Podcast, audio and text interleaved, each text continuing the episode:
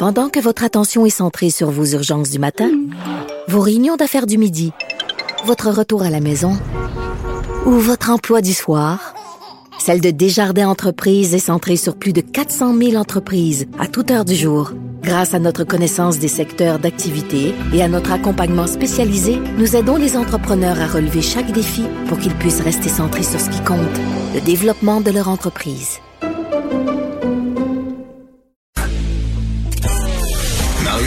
Et Vincent Dessureau. Inséparables comme les aiguilles d'une montre. Cube Radio.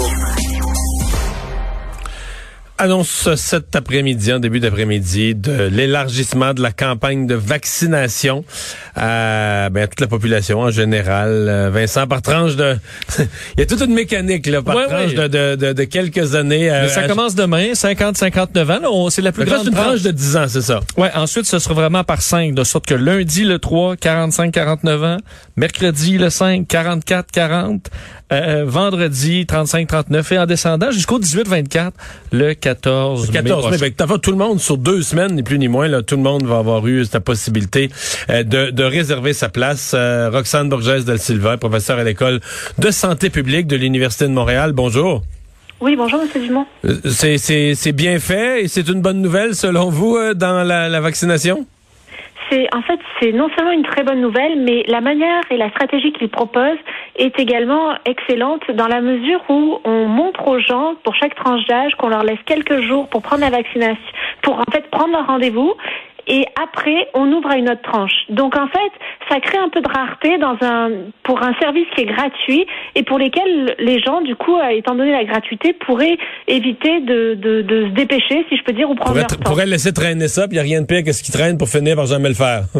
C'est ça. Donc en fait, euh, la rareté que ça crée avec ces, ce, ce temps qu'on donne aux, aux, aux tra- à chaque tranche d'âge qui est de 48 euh, à 72 heures est, est une excellente stratégie pour encourager les gens à se dépêcher à prendre leur rendez-vous.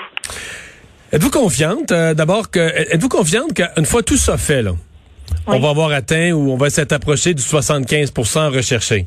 Mhm. Ouais, êtes-vous confiante de ça?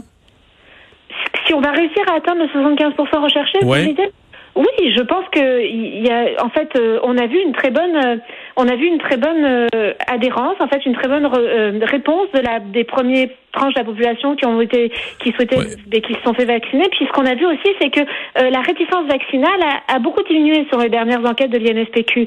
Donc les, en fait, les gens ont moins peur maintenant qu'ils ont vu qu'il y a beaucoup de monde qui sont vaccinés, qu'il n'y a pas d'effet indésirable, mis à part quelques cas extrêmement rares de thrombose euh, avec le vaccin AstraZeneca. Donc non, les gens ont confiance et je pense qu'ils veulent tous se faire vacciner pour sortir de cette crise sanitaire et revenir à une vie normale. Est-ce qu'on devrait, vous, comme experte en santé publique, je comprends bien que le gouvernement a a fixé 75% En même temps, là, on vaccine pas les enfants, avec c'est un pourcentage de population qu'il faut enlever pour l'instant, là, qu'on peut pas considérer. Mais euh, est-ce qu'on devrait viser plus, si on veut vraiment avoir la paix, euh, que le virus ait plus de prise sur notre société, viser, je sais pas, moi, 80, même, moi, je viserais 85 de la, de la population?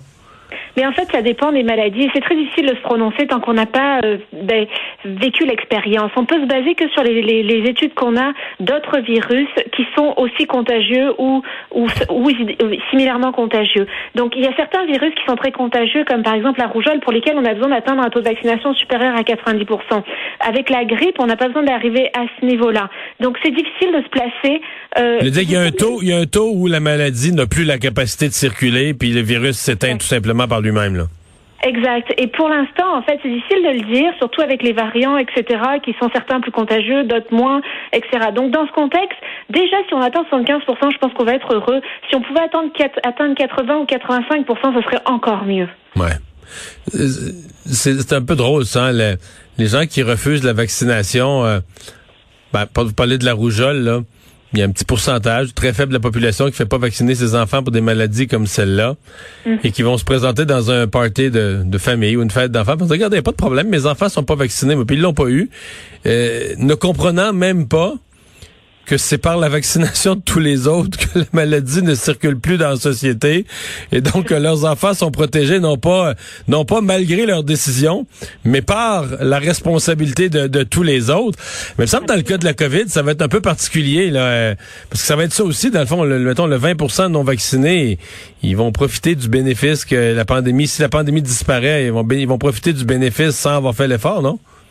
Oui, absolument. Et en fait, euh, il tire parti du bien commun, en fait. Et, la vaccination est ce qu'on appelle une externalité, c'est-à-dire elle procure un effet externe aux individus qui ne sont pas vaccinés autour d'une personne vaccinée. Donc, rendu à un certain niveau de personnes vaccinées, ben, toute la population en profite. Mais il faut espérer qu'on n'aura pas trop de, de cavaliers solitaires, comme on dit en économie, en économie publique, c'est-à-dire de gens qui vont profiter du fait que les autres soient vaccinés sans aller eux-mêmes se faire vacciner.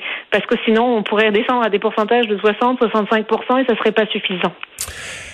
Est-ce que vous euh, pensez, pour, pour parce que là, euh, les premiers qui s'inscrivent, à chaque fois qu'on ouvre les, les, sites Internet d'un nouveau groupe d'âge, les premiers qui s'inscrivent sont très agressifs, sont là dans les premières minutes. Mais on, voit ce que les Américains vivent présentement. ils ont atteint un taux, je l'ai pas devant moi, mais dans les 60.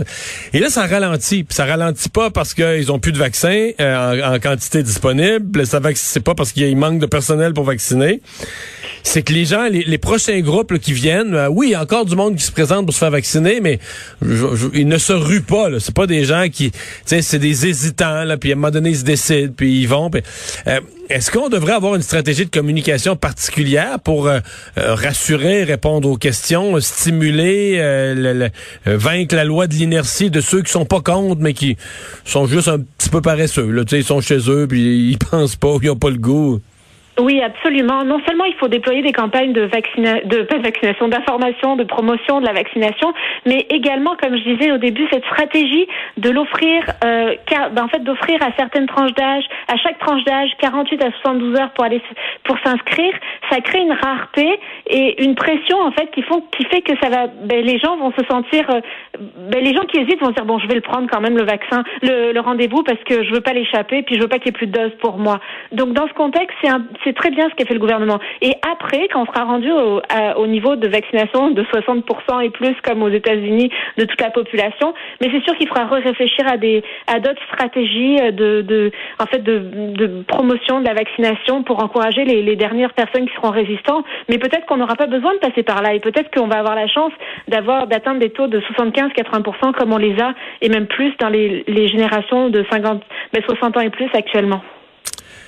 Vous venez, euh, je change complètement de sujet parce que vous venez de publier avec euh, Cyrano, l'Institut Cyrano, euh, un rapport sur l'évolution des dépenses dans votre domaine, dans le secteur précis de la santé publique, là, sur une longue période depuis le début des années 2000, et qui démontre que les, dans l'ensemble des dépenses en santé, les dépenses de santé publique ont augmenté, ont connu une croissance bien inférieure aux autres dépenses de santé. vous pensez que c'est un secteur qui a été qui a été négligé, puis double question, est-ce qu'on s'en ressent? Est-ce qu'on paye le prix pour ça avec la pandémie qui nous frappe? Alors pour la première question, vous avez raison. La santé publique a toujours été le parent pauvre de, en fait, du budget de la santé parce que c'est les, les interventions en santé publique n'ont pas d'effet à court terme et ont un effet à long terme. Donc c'est difficile de démontrer, par exemple, les campagnes de, de les campagnes de, de, ben, qui prennent des bonnes habitudes de vie ou les campagnes pour réduire le tabac ou réduire l'alcoolisme, etc. vont avoir des effets à long terme. Donc dans ce contexte, c'est difficile de démontrer les effets et de montrer en fait l'intérêt d'investir en, euh, en santé publique. Par contre, euh, si on attend un peu pour regarder ces effets-là, on se rend compte que finalement les malades chroniques vont être mieux contrôlés et qu'on aura beaucoup moins de monde euh, dans les soins hospitaliers ou dans les urgences. Euh, pour répondre à votre deuxième question, en effet, la santé publique a été sous-financée et on l'a vu au début de la première vague, on n'était pas équipé ni en ressources humaines, ni en ressources financières, ni en locaux pour faire ces enquêtes épidémiologiques qui étaient très importantes à faire pour faire le, suivi, le traçage de des personnes qui avaient été en contact avec des ou qui étaient positives donc dans ce contexte, euh, on a eu du mal au début à se, à se placer et à fournir des services de santé publique qui soient adéquats et qui répondent aux besoins de la population. Mais heureusement, le gouvernement a très vite réinvesti en santé publique avec la, la, la Covid et euh, a mis ils ont pu mettre en place les ressources nécessaires pour faire les enquêtes épidémiologiques.